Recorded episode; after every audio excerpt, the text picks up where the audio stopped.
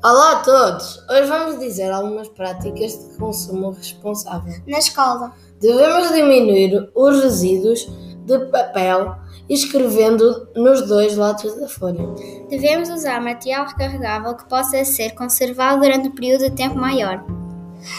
Antes de comprar novo material escolar, devemos verificar o que temos em estoque e o estado do material do ano anterior para uma eventual reutilização. É muito importante praticarmos o consumo responsável.